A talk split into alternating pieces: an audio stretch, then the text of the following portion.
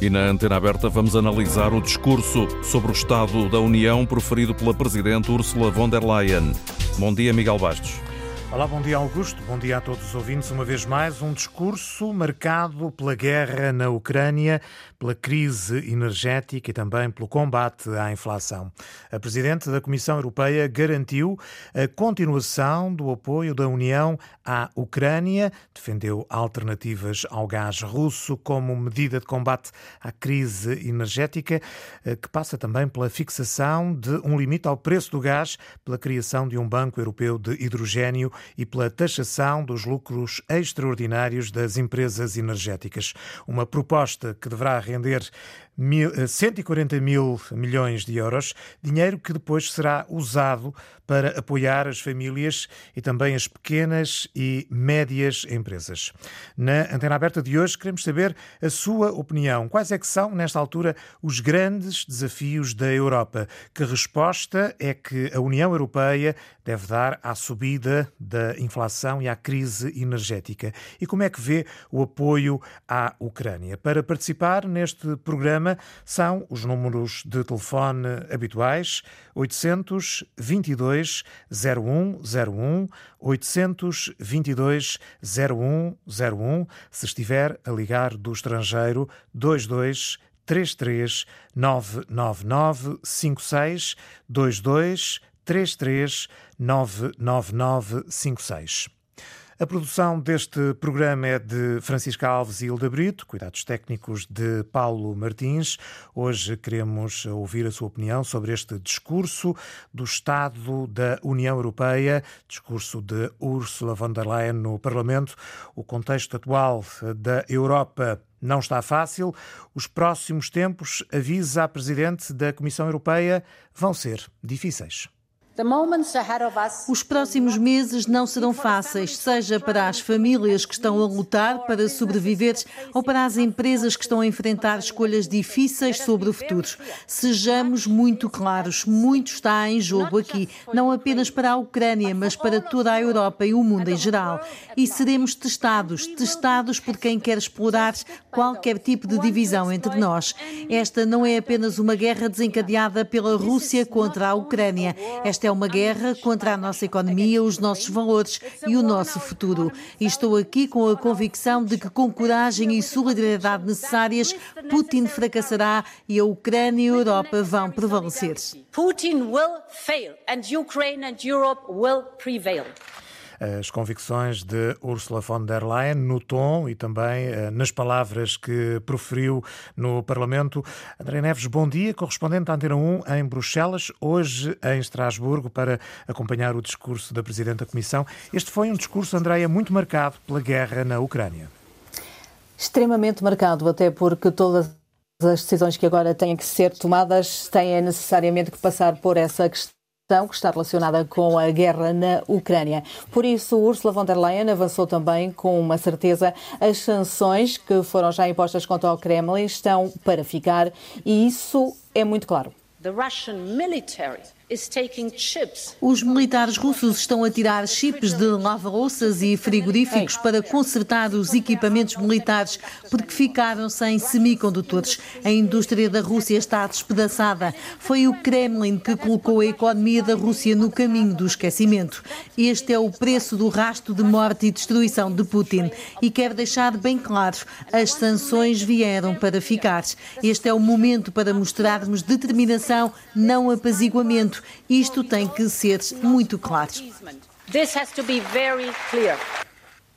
Este discurso fica também, André, muito marcado pelas consequências económicas da guerra, com a Presidente da Comissão a apresentar medidas contra a inflação e focada também nos lucros das empresas do setor energético porque Ursula von der Leyen quer que seja possível que muitos desses lucros passem a ser partilhados com as empresas e com as pessoas mais vulneráveis. Tudo isto porque, diz a Presidente da Comissão Europeia, as empresas que produzem eh, energia a baixos custos, ou seja, as renováveis, estão a ter lucros que não esperavam e não é certo, aliás, é errado que em tempos como estes os lucros vão só para as empresas. Devem ser partilhados por todos os que precisam e por isso propõe avançar com um limite aos lucros destas empresas.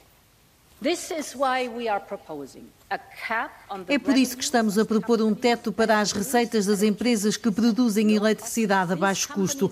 Estas empresas estão a obter receitas que nunca contabilizaram, com as quais nem sonham. Na nossa economia social de mercado, os lucros são bons, mas nestes tempos é errado receber lucros extraordinários beneficiando da guerra e nas costas dos consumidores. Nestes tempos, os lucros devem ser compartilhados e canalizados. para quem mais precisa to those who need it most. E essas são as pessoas e as empresas mais vulneráveis, mas não serão só as empresas que produzem energia a baixo custo, ou seja, as renováveis, a participar. A Presidente da Comissão Europeia quer também que as que trabalham com combustíveis fósseis possam ter um dever especial para com a sociedade, ou seja, uma contribuição para a crise. E assim pretende reunir 140 mil milhões de euros para que os Estados-membros possam depois distribuir pelas pessoas que mais precisam. Mas isto são medidas temporárias, enquanto esta situação se verificar. E é preciso começar a pensar no futuro. E pensar no futuro é falar de hidrogênio. E falar de hidrogênio é garantir que são feitos os investimentos necessários. Por isso, a Comissão vai avançar com o Banco Europeu de Hidrogênio. É por isso que posso anunciar hoje que vamos criar um novo Banco Europeu de Hidrogênio. Contribuirá para garantir a compra de hidrogênio, nomeadamente através de recursos do Fundo de Inovação. Poderá investir 3 mil milhões de euros para ajudar a construir o futuro mercado de hidrogênio. É assim que a economia do futuro será construída. Ursula von der Leyen abordou ainda a questão das alterações climáticas e um assunto muito sensível para Portugal, Andreia, o reforço dos meios de combate aos incêndios porque este ano mostrou que a seca está para durar e vai ser cada vez mais grave, incluindo os países na Europa e na União Europeia que não estavam habituados a lidar com estas alterações climáticas e os incêndios também durante este ano atingiram países que não estavam habituados a lidar com eles, como por exemplo a Bélgica e a Alemanha, e percebeu-se que foi preciso uh, enviar meios da União Europeia para mais sítios e que em muitos casos eles até não existiam, como foi uh, o caso do incêndio na Serra da Estrela. Por isso, isso e porque é preciso pensar em termos mais vastos, acreditando que os próximos anos vão ser complicados ao nível dos incêndios e mais países vão precisar de ajuda, Ursula von der Leyen quer mais capacidade de resposta. Mas à medida que esses eventos se tornam mais frequentes e intensos, a Europa precisará de mais capacidades. É por isso que hoje anuncio que duplicaremos a nossa capacidade de combate a incêndios no próximo ano. A União Europeia vai comprar 10 aeronaves anfíbias leves e 3 helicópteros adicionais para completar a nossa frota.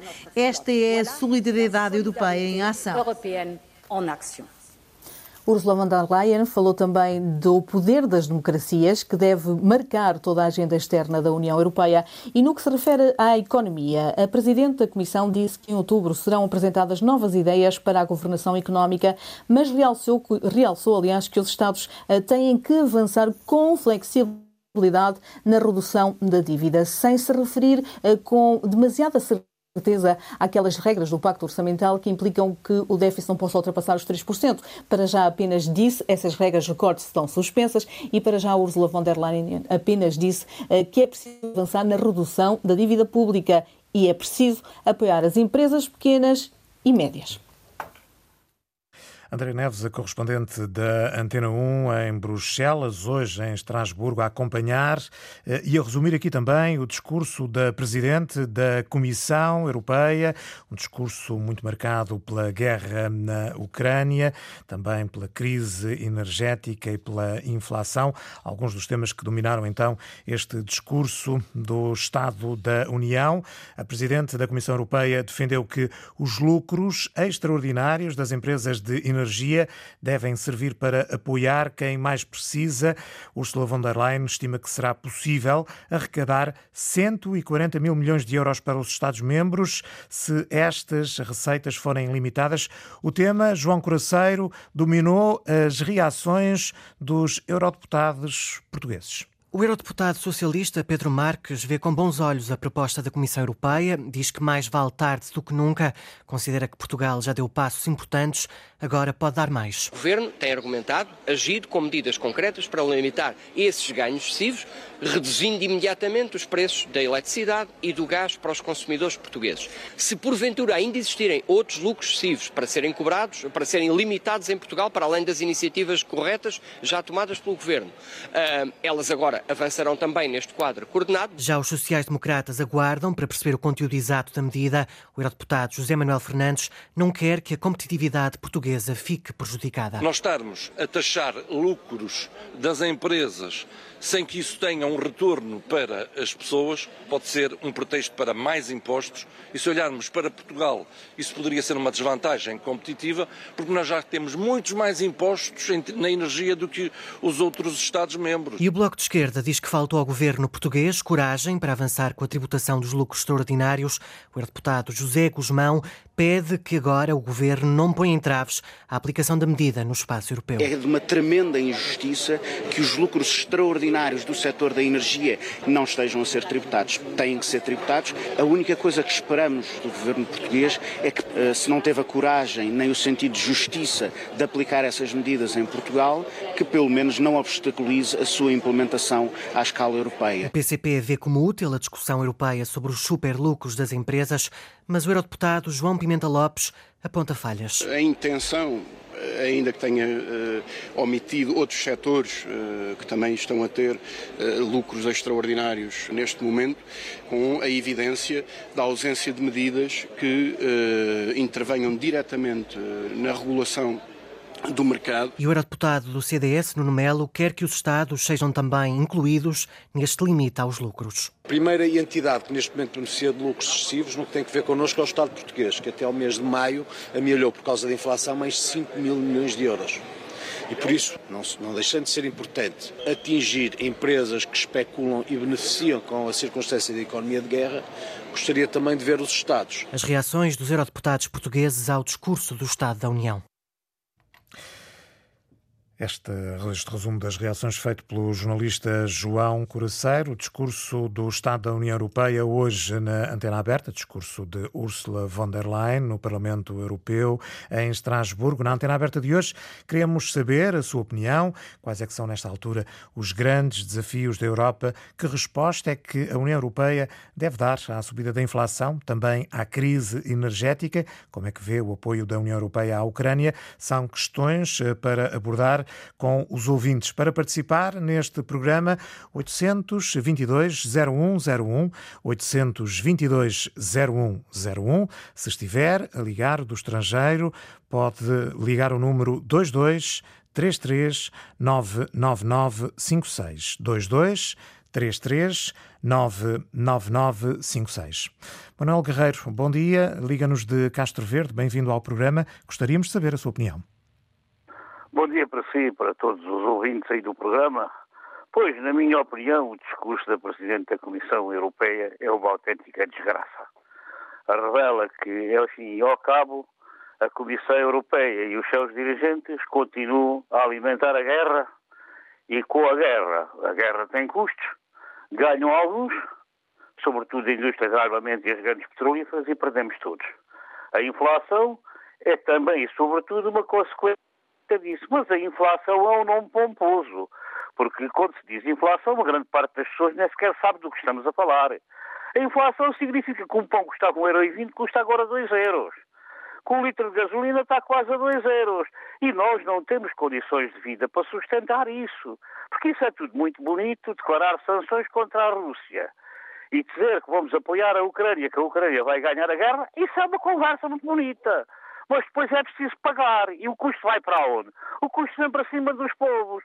O Putin, neste momento, deve estar a beber uma garrafa de, de vodka para celebrar o discurso da doutora Ursula von der Leyen, porque está a fazer exatamente aquilo que ele quer. Porque isto vai gerar uma situação, já está a gerar e vai gerar com certeza muito mais, uma situação de descontentamento em todo o Ocidente, sobretudo na Europa e nos países mais pobres da Europa, onde nós não temos condições, não temos rendimentos para pagar isto, vai gerar uma situação de descontentamento, fragilização das economias, vai pôr, como nós costumamos dizer aqui no Alentejo, isto tudo é fundas, porque a gente não aguenta tanta pua. Pagar esses disparates todos, eh, eh, sem, sem, sem, aumento dos salários nem das pensões, sem qualquer compensação para o rendimento das pessoas, num país onde predomina o trabalho escravo, pago com salários mínimos, então, isto é, somos nós, mas não somos só nós. Isto é uma verdadeira tragédia. Portanto, Perdemos a guerra contacto. tem que ter uma solução política. E se nós não conseguirmos acabar com a guerra, não conseguimos parar as consequências da guerra, arrebentamos com a vida das pessoas. Portanto, é preciso ganhar consciência disso.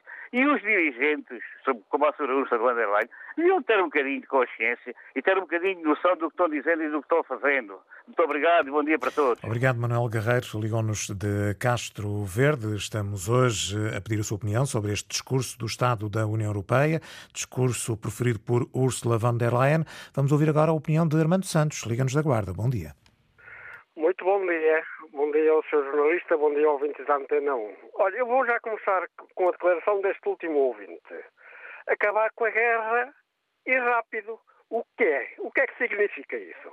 É que a Rússia retire rapidamente os membros inferiores da Ucrânia, porque ela entrou numa casa alheia que não lhes pertence e invadiu um país soberano, soberano e democrático, que é aquilo que a Rússia não tem. Imaginemos a Rússia neste momento a mediar um, um, um acordo de paz para a Arménia e o Azerbaijão ou o Uzbequistão ou o Azerbaijão, são três países que já nem sei de qual deles é. Uh, imaginemos. Agora, quanto ao discurso da senhora Presidente da Comunidade Europeia, eu digo mesmo, essa senhora é uma corajosa, porque ela está a enfrentar três ou quatro males ao mesmo tempo. É uma seca, é uma pandemia, agora é uma guerra. E quanto a isto, nós temos que nos lembrar, não esqueçamos, a guerra da Ucrânia também é nossa, é da Europa toda. Não esqueçamos isso. Quanto à senhora Presidente da União Europeia, volto a referir, é uma senhora com muita atividade, muito lúcida e sabe muito bem o que está a fazer. Infelizmente tem que limar e por alguns senhores Primeiro-Ministros no, seio de, de, dos 27, que é o caso da Hungria. Um senhor que vai, a vai aos banquetes e a festa da Rússia e vai lá e vai contar o que se passa do lado de cá e, e de lá para cá não terá nada especial. E quero apenas dizer uma outra coisa.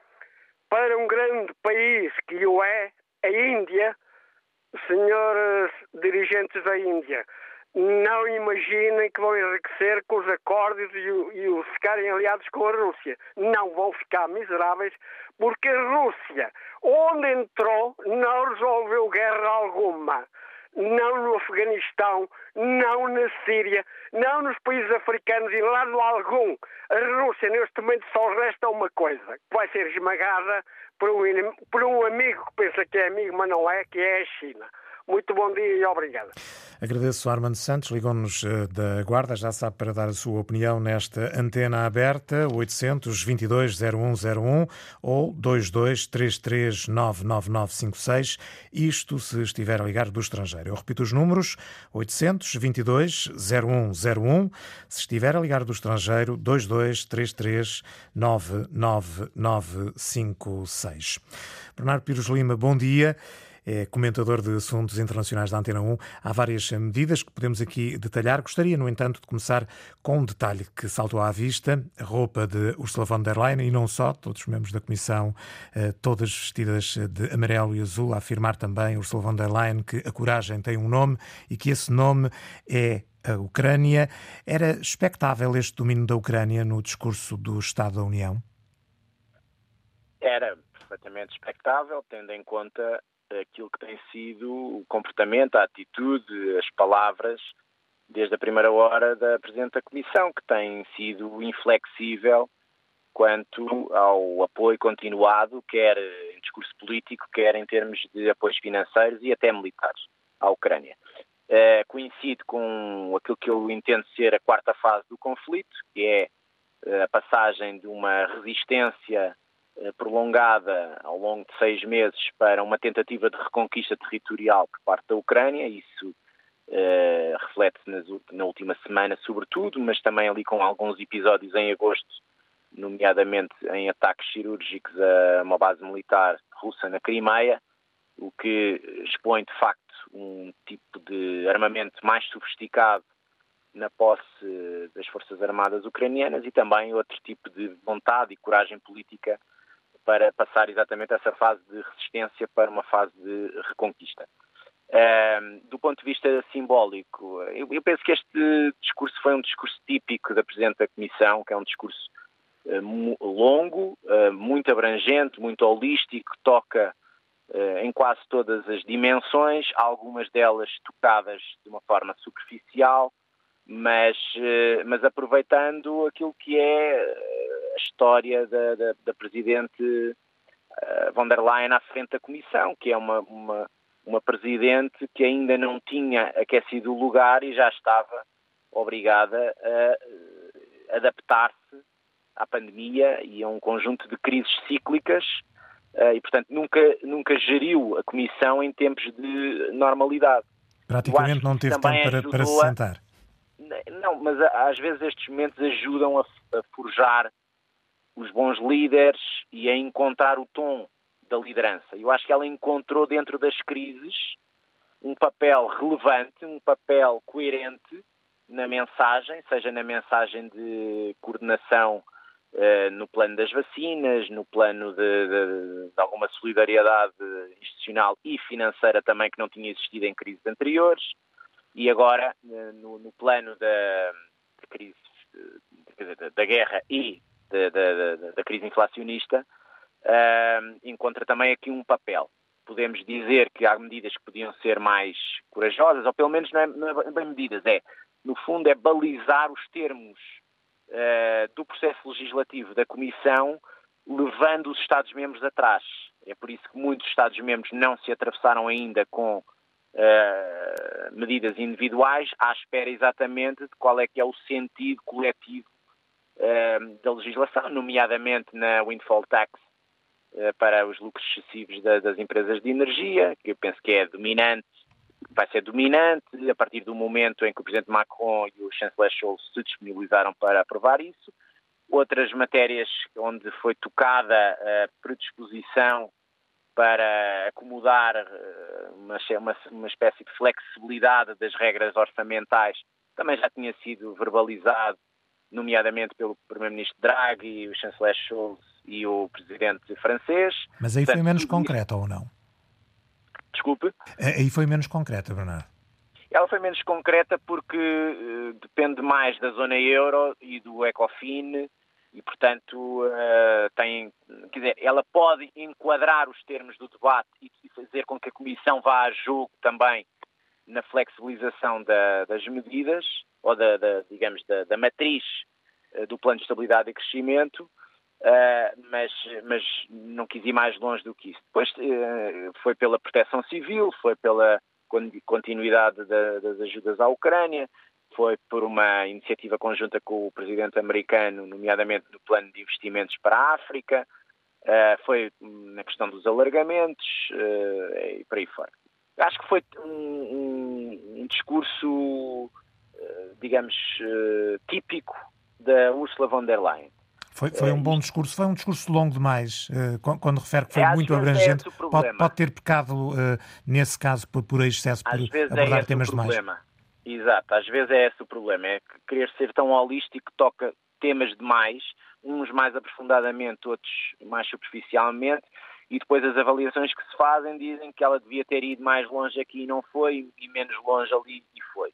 Uh, e às tantas uh, perde-se um bocadinho o foco em quatro ou cinco grandes dimensões por uh, prevalecer uma dezena ou uma dúzia de áreas privilegiadas. Ora, ninguém consegue fazer um programa de ação ou estabelecer um roadmap, um roteiro, com 10, 12 caminhos, não é? É preciso afunilar um bocadinho mais. Talvez seja esse o, o digamos, a, a, principal crítica tradicional que se faz aos discursos da Ursula von der Leyen, mas eu acho que ela tem sido uma líder uh, surpreendente no plano da, da, da, construção de uma coesão.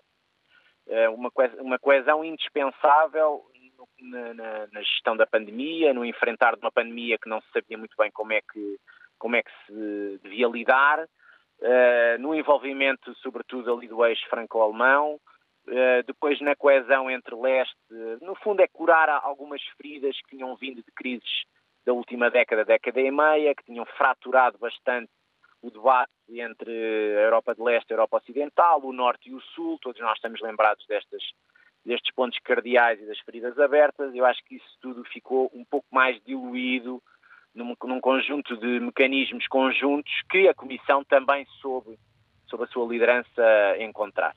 Eh, relativamente à questão da energia, só para terminar, eh, eh, ao defender alternativas ao gás russo, ligando aqui ainda com a questão da Ucrânia, com Sim. medidas de combate à crise energética, com a fixação do, de um limite ao preço do gás, com a, a taxação, que já falámos aqui, dos lucros extraordinários das energias e com a criação de um banco europeu de hidrogênio, aí foi mais concreta?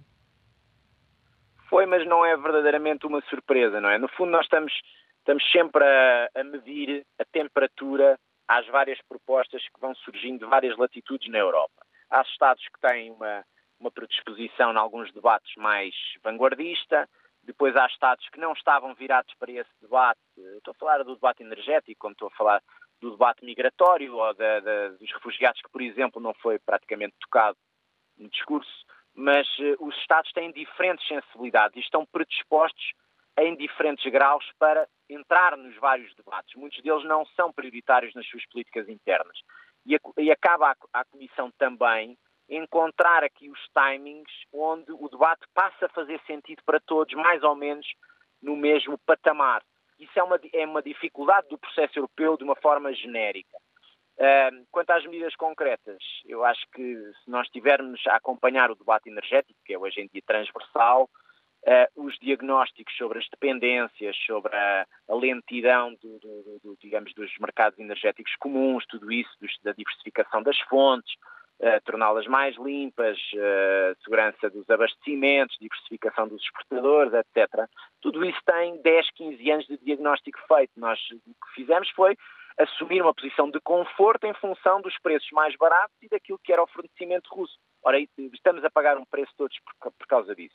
Estamos contra o tempo, estamos numa, numa contagem decrescente sobre a uh, necessidade de tornar esse diagnóstico que eu falei há 10, 15 anos em medidas concretas. Há novos tabuleiros em equação, quer do ponto de vista dos, da segurança dos fornecedores, que muita dela não oferece essa segurança. Veja-se o caso do Azerbaijão, como foi escolhido como eh, parceiro estratégico para novas importações. Ora, não é propriamente uma região, como nós estamos a assistir, onde uh, se paute pela estabilidade e pela segurança e pela não confrontação militar entre nações. Né? Neste momento, entre a Arménia e o Azerbaijão, está uh, também aberta uma, uma ferida que estava mais ou menos congelada. Portanto, é, estas preocupações não, não é porque se identificou a Rússia como uh, o, mal uh, maior do, da segurança energética europeia, que as alternativas não trazem riscos. É preciso uma avaliação talvez mais afinada, embora aqui o tempo seja uh, muito prejudicial, porque nós precisamos de novos fornecimentos, não podemos uh, abdicar dos planos de energias verdes, ou seja, toda a transformação económica europeia passa por essa descarbonização, mas ao mesmo tempo nem todos os Estados estão no processo de descarbonização ao mesmo tempo, ao mesmo ritmo. E isto depois tem as disfuncionalidades que os próprios ciclos inflacionistas apresentam. Por exemplo, só para concluir, a taxa de inflação em Portugal não, pode, não pode ser comparada com a taxa de inflação na Estónia, que é praticamente o dobro, por causa da dependência energética eh, russa e, portanto, eh, a dimensão energética aqui a ter um, uma, um digamos, um, ser um, um fator direto na, no surto inflacionista estónio. Portanto, estamos aqui a avaliar diferentes uh, ritmos de recuperação, de enfrentamento da crise, de dependências várias. Aqui o papel da Comissão é cozer isto tudo. É um papel muito complicado, como sempre, para além de ter que estar vinculado constantemente àquilo que é o, o quadro jurídico dos tratados. E muitas vezes uh, pedia-se, se calhar, mais, mas os tratados não permitem, ou, ou às vezes o discurso pro, propriamente da, da Presidente da Comissão procura abrir alguns caminhos que, eventualmente, como também é um debate que mais tarde ou mais cedo vamos ter que estar confrontados com alguma revisão dos tratados, como já foi uma predisposição dita publicamente, nomeadamente pelo Presidente Macron e pelo chanceler alemão. Por tudo isto, os tempos uh, vão ser difíceis, como avisou a Presidente da Comissão Europeia. Agradeço a Bernardo Pires de Lima, comentador eh, de Política Internacional da Antena 1. Hoje estamos a analisar o discurso de Estado da União Europeia, de Ursula von der Leyen. Na Antena Aberta de hoje queremos saber a sua opinião. Quais é que são, nesta altura, os grandes desafios da Europa? Que resposta é que a União deve dar à subida da inflação, também à crise energética e como é que vê o apoio da União Europeia à Ucrânia. Para participar neste programa, 822-0101 ou se estiver a ligar do estrangeiro, 2233-99956. António Silva, bom dia. Liga-nos de Estarreja. Queremos saber a sua opinião. António Silva. Estávamos eh, a contar ter este contacto com o António Silva. Não sei se nos está a ouvir. Liga-nos de Estarreja. Não é possível. Vamos ouvir Francisco Ramalho, liga-nos de Corroios. Eh, vamos eh, tentar perceber a sua opinião, quais é que são, nesta altura, os grandes desafios da Europa e que resposta é que a União deve dar à subida da inflação e também à crise energética. Olha, bom dia para si, bom, bom dia. dia. para todo o auditório. Está-me a ouvir bem? Estamos a ouvi-lo. Portanto, o Estado da União, como sabemos, não é verdade, eh, enfim, é, é, é muito mau há pessoas aí já, já com enormes dificuldades devido ao aumento dos preços. Ora bem, e tudo isto, aí pelo, pelo andar da carruagem, na verdade, isto vai-se agravar, e muito. Tudo isto, especialmente por consequências da guerra. Guerra eh, que, que a União Europeia, na verdade, quem a dirige, os sociais-democratas e a direita, devia, eh, tem algumas culpas no cartório. Ou seja, a União Europeia devia ter feito todos os possíveis, de ter dado a sua contribuição para que a guerra nem sequer tivesse começado, nomeadamente a invasão. Devia ter lembrado a promessa feita pelos, pelos Estados Unidos e pela NATO, a Gorbachev, ainda a Gorbachev, de que a NATO não avançaria para junto para leste, não cercaria a Rússia, como, como, como, como está em vias disso, está praticamente devia ter tomado posição a União Europeia sobre a guerra no Donbass, a região do Donbass que pretendia a autodeterminação. Eh, a população, com uma população maioritariamente de origem russa, e, e devia ter tomado posição sobre a limpeza étnica, sobre aquela guerra uh, que, lá, que, lá, estava a ser travada, que já havia 15 mil mortos e muitos horrores. Há um livro agora recentíssimo do, do, do professor António Avelange Nunes, eh, que é muito elucidativo, e com, e, e com, e com, com o prefácio do general Carlos Branco, que eu eh, aconselho vivamente aos ouvintes. Ora bem, depois falou-se, eh, enfim, no apoio à, à Ucrânia ao, ao regime da Ucrânia, houve aí um país, um ouvido falou, um país democrático. Eu lembro que o partido, que o, o, o, atual presidente da Ucrânia e o governo expulsou, ou melhor, ilegalizou 11 partidos políticos. Só ficaram partidos de extrema-direita. Uh, nazis que estão nas Forças Armadas e no poder. Portanto, uh, ora bem, e a União Europeia devia ter pressionado também uh, devia ter pressionado, para que os acordos de Minsk, muito importantes, fossem cumpridos também pela Ucrânia. Portanto, a União Europeia não deveria, uh, Miguel, não deveria subordinar-se totalmente aos interesses dos Estados Unidos e da NATO, que são interesses económicos e estratégicos. Por exemplo, o desgaste da Rússia é conversado, é assumido, portanto, uh, visando a hegemonia global. Uh, portanto, a Europa, a Europa, uh, portanto, sob, sob a bota americana, não quero ser mais hostil, não vai a lado nenhum. Portanto, e as sanções, as sanções uh, aplicadas à Rússia, e, e com represálias por parte desta, evidentemente, na é verdade, vão ser, já são e vão ser uma desgraça. O que interessa é que haja cooperação com a Rússia e não hostilizá-la e não estarmos subordinados, mais uma vez, e acabo com isto, não estarmos subordinados aos interesses hegemónicos dos Estados Unidos da América, que quem, quem, quem, quem dirige e quem está interessado na continuação daquela guerra pelo desgaste da Rússia. Bom Agradeço dia. a Francisco Ramalho, bom dia, ligou-nos de Correios. Vamos agora tentar uh, ouvir uh, António Silva, há pouco não conseguimos, liga-nos de Estarreja, estamos a ouvi-lo. Bom dia. Bom dia. Auditório. E uh, eu ia ser muito breve. Há aqui assuntos que estão aqui a ser discutidos e opiniões que um salvo melhor opinião é, desculpem a redundância, é, epá, podiam guardá-las bem para outra altura. Ora bem, é, a questão que se coloca é esta. Eu tenho uma questão mesmo nacional para colocar, é, que era a seguinte. O especial favor para, de perguntarem ao Primeiro-Ministro português quem é afinal o responsável neste país pelo IMTT.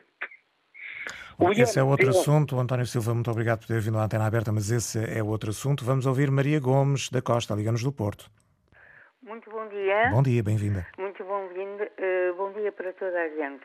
Olha, eu só gostaria de, de, de dizer meia dúzia de palavras. Sem paz, ninguém vai a lado nenhum. Sem democracia, verdadeira democracia que não está a ver, ninguém vai a lado nenhum. Realmente, isto está a acontecer porque todos querem. Todos querem a guerra. Porque se não a quisessem, já tinham tomado medidas. Porquê é que não vão falar com o Putin? Porquê é que a senhora da União Europeia não vai ter com ele?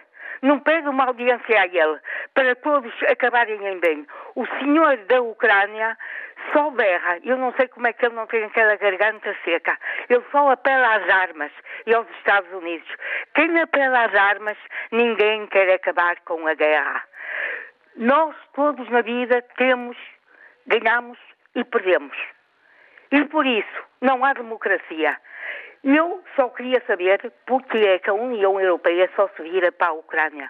Temos países cheios de fome, à beira de catástrofes, e ninguém é capaz de deitar a mão e só realmente, só pensam, só pensam em dar armas realmente à Ucrânia.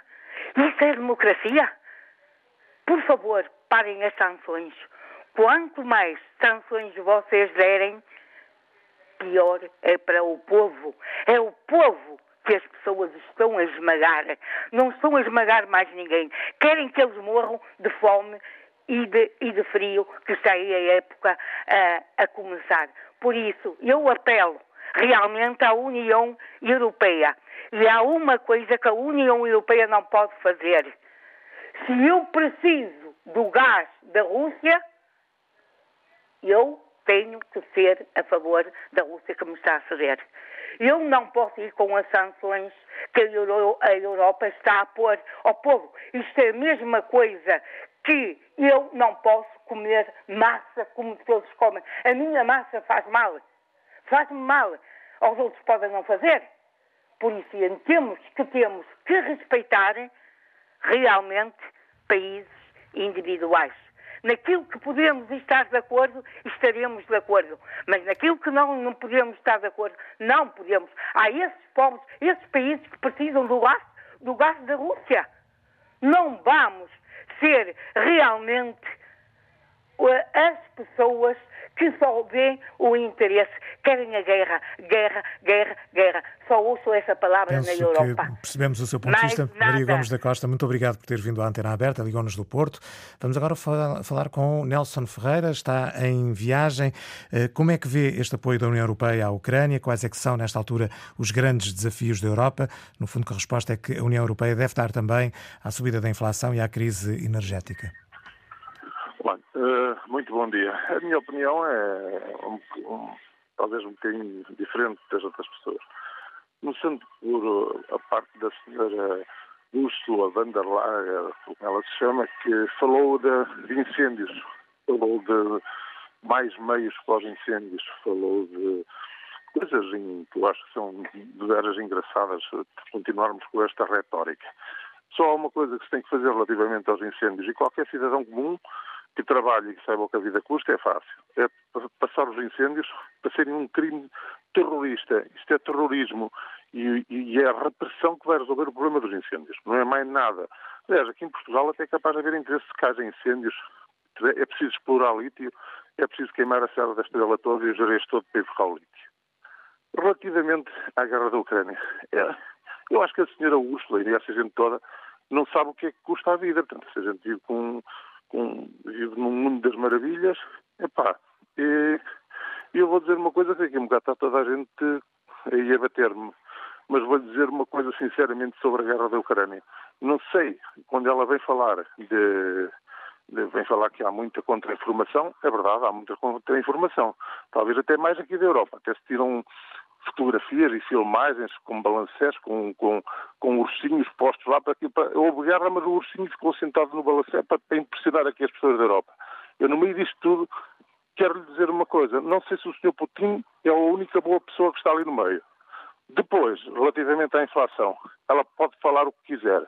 Agora, se ela tivesse uma prestação de casa para pagar e a subida da taxa de juros estão a dizer que é para quê? Para as pessoas não consumirem. Então como é que as pessoas vão pagar a, a, a, vão pagar a casa? Como é que as pessoas vão ao supermercado? Essa gente não sabe realmente o que é que o povo passa e só estão a fazer uh, outro negócio. E o negócio começou hoje por, por ela falar que era uma, uma, uma indústria de hidrogênio.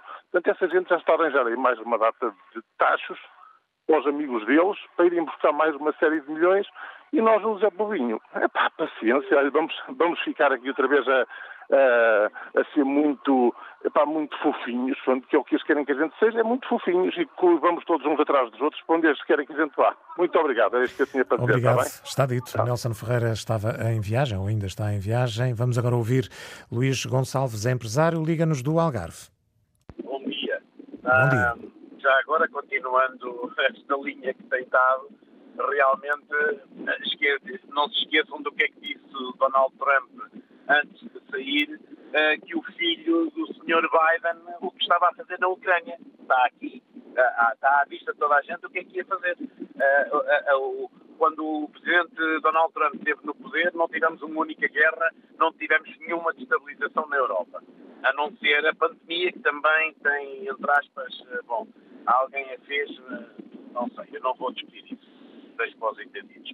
Mas, mas a guerra da Ucrânia tem uma coisa que se chama não quererem ver, é não quiseram ver uh, uh, uh, o que é que estava a acontecer. Não quiseram ver o que é que estava a acontecer. Quando, até o presidente francês disse isso, não quiseram ouvir o senhor. quando ele focou várias vezes que os acordos de Minsk não estavam a ser cumpridos. E ninguém quis saber disso, por isso os ataques da Ucrânia ao Donbass, que é uma zona russa, como já disse aí um. Uh, uh, mataram, fizeram barbaridades. 15 mil pessoas. Onde é que estão os 15 mil mortos nesta guerra? Mas aí essas, esses 15 mil mortos já não interessavam. É como a guerra. Não, não estão só a ter uma guerra na, na Europa. Não se esqueçam que está uma guerra no Iémen com tropas americanas a matar muito mais gente do que morreu até agora na Ucrânia. Não sou eu que o digo, são os números que o dizem. Mas não há nada, ninguém diz absolutamente nada. E aqui, nós, quanto mais sanções dermos à Rússia, pior. Olha, eu vou-lhe só dizer uma coisa. Isto é com testemunho do que eu estou a dizer. Posso... Vamos concluir, o, Luís Gonçalves, porque o, meu, o som da chamada não está melhor. Deixe-me só acabar, deixe-me só acabar. O meu sócio chegou da Rússia há duas semanas atrás com imagens, filmagens feitas com ele nos supermercados. Tudo está a preços baratíssimos, têm tudo. Até ananás têm lá. Hã? Têm tudo. Supermercados completamente repletos. Não sei onde é que estão a dizer que a Rússia está a sentir alguma coisa. As sanções só fazem sentir a um lado. Estão aos europeus ocidentais, que somos nós. Ok? É, nós é que vamos pagá-las todas. Muito obrigado. Obrigado eu. Obrigado, Luís Gonçalves. Ligou-nos do Algarve. Vamos ouvir Manuel Frias. Liga-nos de Elvas. Bom dia. Bom dia. Bom dia para todo o auditório. É o, o seguinte que eu tenho para dizer. Primeiro, três grandes mulheres houve nos últimos últimos tempos. Angela Merkel, Cristina Lagarde e agora Ursula von der Leyen. Portanto, Angela Merkel, como sabemos, apoiou os refugiados, um milhão de refugiados que entraram na Alemanha. Grande mulher. Cristina Lagarde, hoje presidente do Banco Europeu, vê-se o trabalho, o grande trabalho que está a fazer. E a Ursula von der Leyen, que além de uma grande mãe, é também uma grande mulher, só eh, sendo uma discípula de Angela Merkel, é que faz e diz o que ela realmente tem coragem de dizer e de, fazer. Quanto à solidariedade, que fala a doutora Úrsula, eu acho que temos que nos solidarizar com aqueles que menos têm. Uh, que há muita pobreza no mundo, que há muita pobreza na Europa e, portanto, temos que taxar os grandes lucros e não só as empresas de energia. Também as grandes farmacêuticas, as indústrias farmacêuticas, ganharam milhões, milhões e milhões de euros e dólares com a pandemia, essas também deviam ser taxadas. Portanto, a solidariedade e a distribuição dos dinheiros terá que ser feita a quem, por quem precisa desses dinheiros, que há muita gente uh, a viver mal e a morrer à fome. Obrigado, Manuel Guerra. Frias. Ligou-nos de Elvas. Ainda podemos ouvir uh, Joaquim Silva, liga-nos do Fundão. Sim, sim. Muito, muito bom dia, senhor jornalista e seus ouvintes. Estamos a ouvi-lo em duplicado. Vou-lhe vou pedir que desligue o som do seu rádio para ainda podermos ah, ouvir e temos ah, muito ah, pouco tempo para o fazer. Eu vou, eu vou desligar porque depois disto estão, estão quase que... Muito bem. A questão é que depois ouvimos em, em duplicado okay, por causa okay, do, do, som do rádio. Estou, estou, estou completamente desligado. Uhum, estamos a ouvi-lo, estamos a ouvi-lo. coisas todas. Olha, eu, eu, eu muito sinceramente, muito, muito sinceramente, eu tenho 70 e tal anos, já passei já, já me recordo de tantas coisas. Uh, o que eu tenho a dizer é muito simples. A senhora Europa, a Europa e, que agora é presidida pela, pela senhora uh, van der Leyen, Von der Leyen. Eu, eu, eu costumo pronunciar este nome. É, é, para mim, para mim, é uma testa de ferro do Sr. Biden dos Estados Unidos. Não, eu não tenho dúvidas nenhuma disto.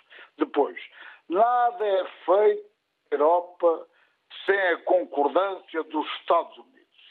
A Europa uh, está subjugada completamente aos Estados Unidos. Eu digo, por favor, e as guerras da fome, e as guerras das injustiças, por favor, apostem na diplomacia contra todas as guerras. As guerras da Ucrânia, as guerras da fome, dessa miséria que se espalha aí para o mundo inteiro. Por favor, apostem na diplomacia. Fica esse não seu apelo, Joaquim Silva. Vamos ter que ficar por aqui, porque Pronto, de facto não temos, é não temos mais tempo. Obrigado por ter vindo à antena aberta. Bem, Teremos seguramente outras, outras possibilidades. Obrigado, bom dia. Amanhã estaremos de regresso com outro tema. Obrigado, até amanhã.